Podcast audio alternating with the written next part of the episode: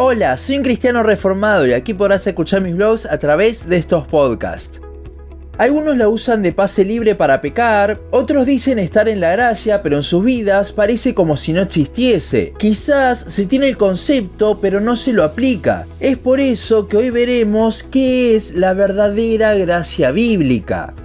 Tanto que hablamos de la gracia en este podcast y tanto que la llevamos en el nombre de las doctrinas que seguimos, que llegó el momento de explicar lo que verdaderamente es la gracia. Y no, este no va a ser un capítulo del podcast para inconversos explicando el hermoso y desinteresado sacrificio de Cristo, sino que nos pondremos un poco más teológicos en el asunto.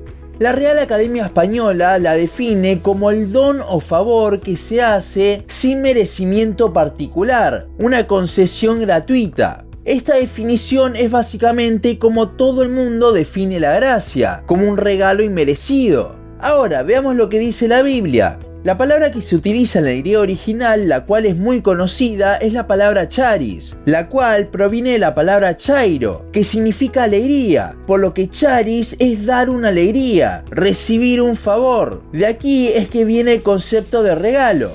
Muchas veces esta palabra está acompañada de la palabra doream, la cual, si bien a veces es traducida como gracia, como en Mateo 18, la mayoría de veces se traduce como gratuitamente, Romanos 3:24 por ejemplo.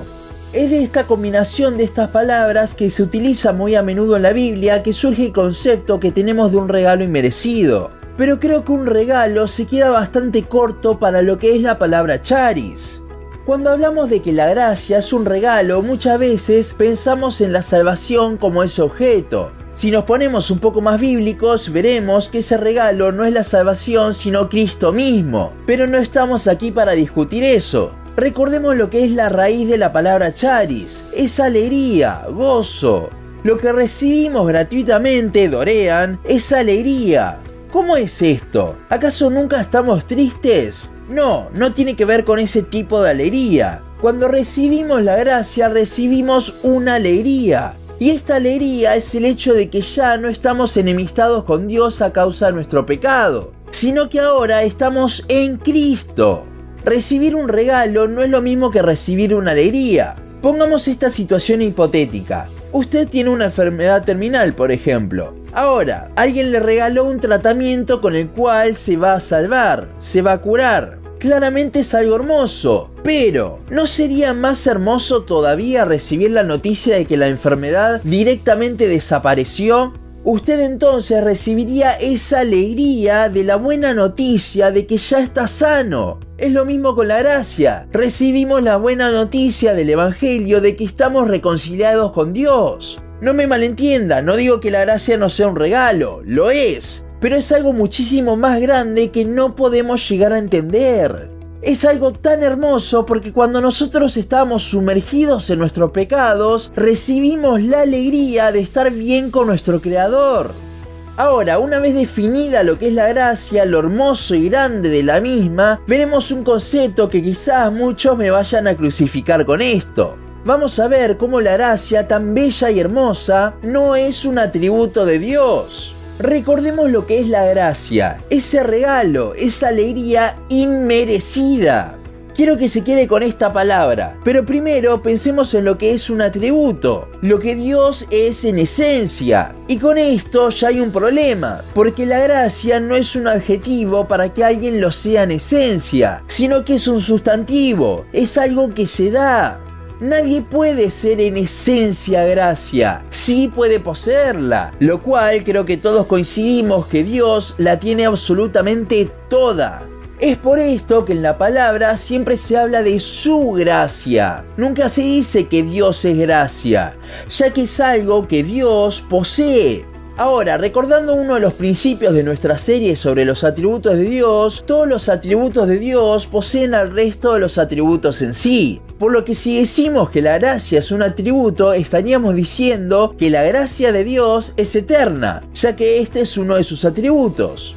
Ahora, antes de la fundación del mundo, cuando no existía nada, todos los atributos de Dios se manifestaban dentro de la Trinidad. La santidad, la justicia, el amor, la misericordia, la cual es ponerse en lugar del otro, y así con cada atributo estaban en Dios. Pero si la gracia fuese un atributo, ¿cómo es que estaba en ese momento? Para que exista la gracia debe haber alguien que no merece ese regalo, esa alegría. Y dentro de la Trinidad esa persona no existe, ya que cada una de las personas de la Trinidad merecen absolutamente todo lo bueno. Si la gracia estaba en la Trinidad antes de la fundación del mundo, entonces estamos diciendo que una de las tres personas de la Trinidad no merecía algo, porque eso es lo que es la gracia. La gracia es como la ira. En el capítulo sobre la ira de Dios vimos cómo esta en realidad era la manifestación de la santidad y la justicia de Dios, las cuales sí son atributos. Y esto es una manifestación hacia el pecador. Bueno, la gracia es algo muy similar, nada más que es la manifestación de la misericordia, paciencia, bondad y amor de Dios hacia el pecador. Sin el pecador no hay gracia, porque simplemente no hay alguien que no merezca algo. Si bien esto último que hablamos sobre cómo la gracia no es un atributo de Dios se despega un poco de lo que veníamos hablando, creo que era un punto importante para marcar. Ahora sí, volviendo al tema de lo que sí es la gracia, veremos cómo muchos han manchado esta palabra. Como Dios nos da todo por gracia, muchos se aferran a esto para decir que no hay problema con nada. Total, Dios nos ama tal cual somos, no importa lo que hagamos. En esto último hay algo de verdad y algo de mentira. Efectivamente, Dios nos ama sin importar lo que hagamos. Pobres de nosotros si no fuese. Primera de Juan 4:19 lo dice bien claro. Nosotros la amamos porque Él nos amó primero. Significa que Dios nos ama a pesar de nosotros. Sin embargo, esto no es un pase libre para vivir como queramos. Justamente lo contrario. Si realmente entendemos la gracia, entendemos cómo no nos merecemos absolutamente nada de parte de Dios, sino su juicio. Pero también entendemos cómo igualmente Él decidió darnos a Cristo, la alegría de una relación con Él entonces no querremos vivir como veníamos viviendo, sino que la gracia provocará tal gratitud en nosotros que ahora vamos a querer agradarle. Justamente porque cuando abundó el pecado, sobreabundó la gracia. Romanos 5:20. Las personas que usan la gracia para vivir como quieren no han entendido realmente la gracia. Sin embargo, hay otro grupo de personas que tampoco entiende la gracia y son aquellas que si bien dicen estar en la gracia, se guían más bien por el moralismo y el legalismo. Estas personas tienen miedo a hablar mucho de la gracia porque piensan que si le dan mucha importancia a las personas pensarán que pueden vivir como quieran.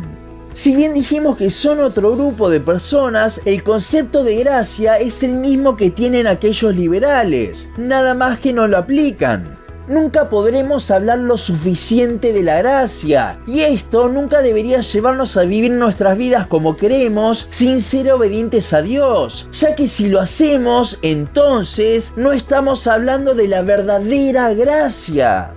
Al apóstol Pablo le pasó lo mismo. Desde el final del capítulo 3 hasta el capítulo 5 vemos una hermosa exposición de la gracia de Dios. Y ante la posible respuesta negativa por parte de sus lectores, es que surge la pregunta de Romanos 6.1. ¿Qué pues diremos? ¿Perseveraremos en el pecado para que la gracia abunde? A Pablo le preocupaba que los hermanos malinterpreten la gracia como un pase libre para pecar, ya que la ley ahora se evidencia que no sirve para nada más que mostrar el pecado. Es por esto que Pablo justamente refutará este falso pensamiento de la gracia, aclarando el verdadero aspecto. Martin Lloyd Jones decía que cuando hablamos de la verdadera gracia, hay un peligro de que algunos nos traten de antinomianistas, aquellos que no les importa cómo viven, porque la gracia puede sonar así. De eso mismo temía Pablo con los versículos anteriores a Romanos 6.1, a que se malinterprete de esta forma. Pero de nuevo, cuando entendemos la verdadera gracia, como no merecíamos absolutamente nada, pero aún así recibimos esta alegría tan grande y tan hermosa, no queremos seguir viviendo de la misma forma. Si entendemos la gracia bíblica, entonces es imposible que eso no conmueva nuestro corazón, que no haga que no nos enamoremos de nuestro Señor y queramos agradarle. Y es que solo querremos agradar a Dios cuando entendemos y meditamos día tras día en la verdadera gracia. Si no hacemos esto, pero igualmente tratamos de vivir una vida, entre comillas, piadosa, entonces no nos estamos apoyando en la verdadera gracia y es todo, como dijimos en unos podcasts atrás, un mero moralismo. La obra de Cristo por nosotros debe impactar de tal manera que ya no seamos los mismos. Eso es vivir verdaderamente en la gracia. No es vivir de acuerdo a la Biblia por autoimposición, sino por estar maravillados de haber recibido tal alegría de nuestro Señor. Solo así no solo nos apoyaremos en las doctrinas de la gracia, sino que también las estaremos viviendo. Hasta aquí nuestro podcast de hoy. Seguinos en Facebook, Instagram, YouTube y Spotify. En todos nos encontrás como un cristiano reformado. También seguinos en uncristianoreformado.blogspot.com para leer el resto de nuestros blogs. Nos vemos en la siguiente ocasión.